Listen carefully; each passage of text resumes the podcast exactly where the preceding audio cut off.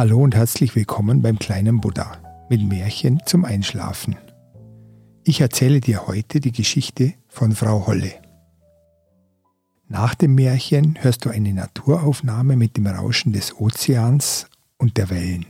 Damit kannst du bestimmt prima einschlafen. Es war einmal eine Witwe, die hatte zwei Töchter, von denen die eine schön und fleißig war, die andere hässlich und faul. Aber die hässliche und faule war der Mutter viel lieber, denn sie war ihre richtige Tochter, und die andere musste die ganze schwere Arbeit machen und das Hausmädchen spielen. Jeden Tag musste sie sich auf die große Straße bei einem Brunnen setzen und so viel spinnen, dass ihr das Blut aus den Fingern rann. Nun ereignete es sich, dass die Spule einmal ganz blutig war, und da beugte sie sich tief in den Brunnen und wollte die Spule abwaschen, aber sie entglitt ihr aus der Hand und fiel hinunter. Sie weinte, lief zur Stiefmutter und erzählte ihr das Missgeschick. Aber die schimpfte streng und war so unbarmherzig, dass sie sagte, Wenn du die Spule hinunterfallen lässt, bring sie wieder herauf. Da ging das Mädchen an den Brunnen zurück, wusste nicht, was sie tun sollte und sprang in ihrer Angst in den tiefen Brunnen. Als sie erwachte und wieder zu sich kam, befand sie sich auf einer schönen Wiese, wo die Sonne schien und es viele tausend Blumen gab. Sie ging auf der Wiese hin und her und kam an einen Ofen, der voll duftendem Brot war. Das Brot aber rief, Oh, zieh mich heraus, zieh mich heraus, sonst verbrenne ich. Ich bin schon längst durchgebacken. Und so trat sie fleißig heran und zog alles Brot heraus. Dann ging sie weiter und kam zu einem Baum, der voller Äpfel hing, und der rief ihr zu, Oh, schüttle mich, schüttle mich, wir Äpfel sind alle miteinander reif. Dann schüttelte sie den Baum, so dass die Äpfel wie bei einem Regen herunterfielen, bis keine mehr oben waren. Und sie ging weiter.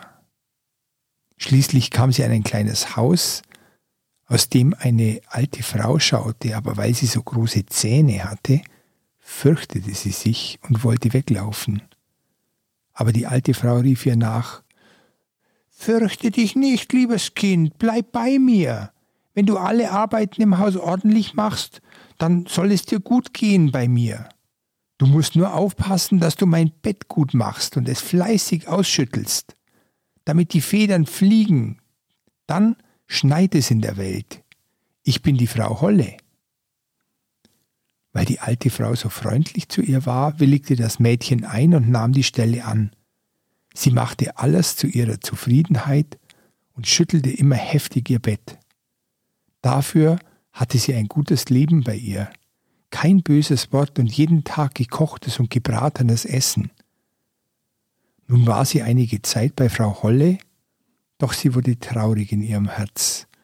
Und obwohl sie es hier tausendmal besser hatte als zu Hause, so hatte sie doch Sehnsucht, dorthin zu gehen. Sie sprach zu Frau Holle, Ich habe Heimweh und will nach Hause gehen. Auch wenn es hier noch so gut für mich ist, so kann ich doch nicht länger bleiben. Frau Holle sagte, du hast recht. Und weil du mir so treu gedient hast, will ich dich wieder hinaufbringen. Sie nahm das Mädchen bei der Hand und führte sie zu einem großen Tor. Das Tor wurde geöffnet und als das Mädchen darunter stand, fiel ein Goldregen auf sie herunter und das ganze Gold klebte an ihr, so dass sie ganz damit bedeckt war. Das sollst du haben, weil du so fleißig gewesen bist, sagte Frau Holle, und sie gab ihr auch die Spule zurück, die in den Brunnen gefallen war. Daraufhin wurde das Tor geschlossen und das Mädchen war oben in der Welt, nicht weit vom Haus ihrer Stiefmutter, und als sie in den Hof kam, saß der Hahn auf dem Brunnen und rief Kikeriki, Kikeriki, unsere goldene Jungfrau ist wieder hier.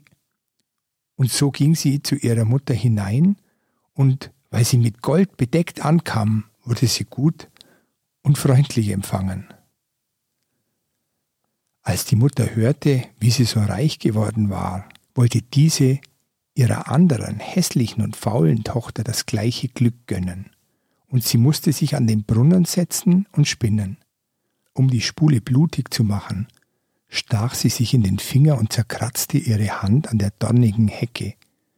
Dann warf sie die Spule achtlos in den Brunnen und sprang selbst hinein.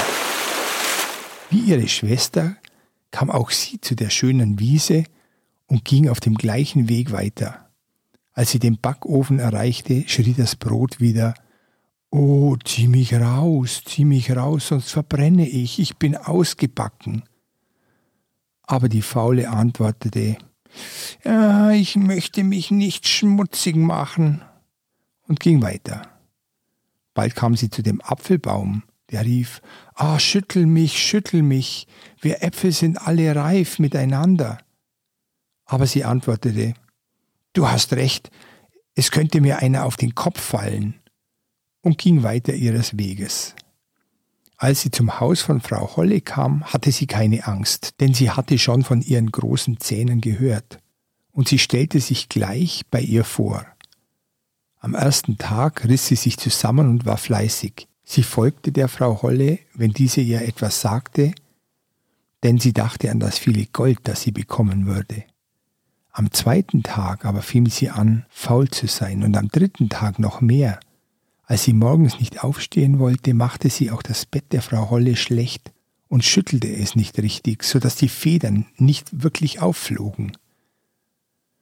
Bald wurde Frau Holle ihrer überdrüssig und sagte der faulen Frau, sie solle aufhören zu arbeiten.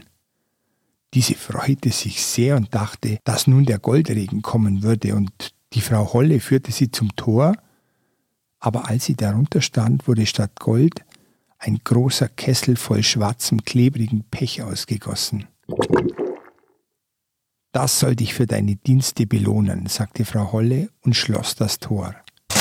Da kam die faule Schwester nach Hause, ganz mit Pech bedeckt, der würde für den Rest ihres Lebens an ihr kleben.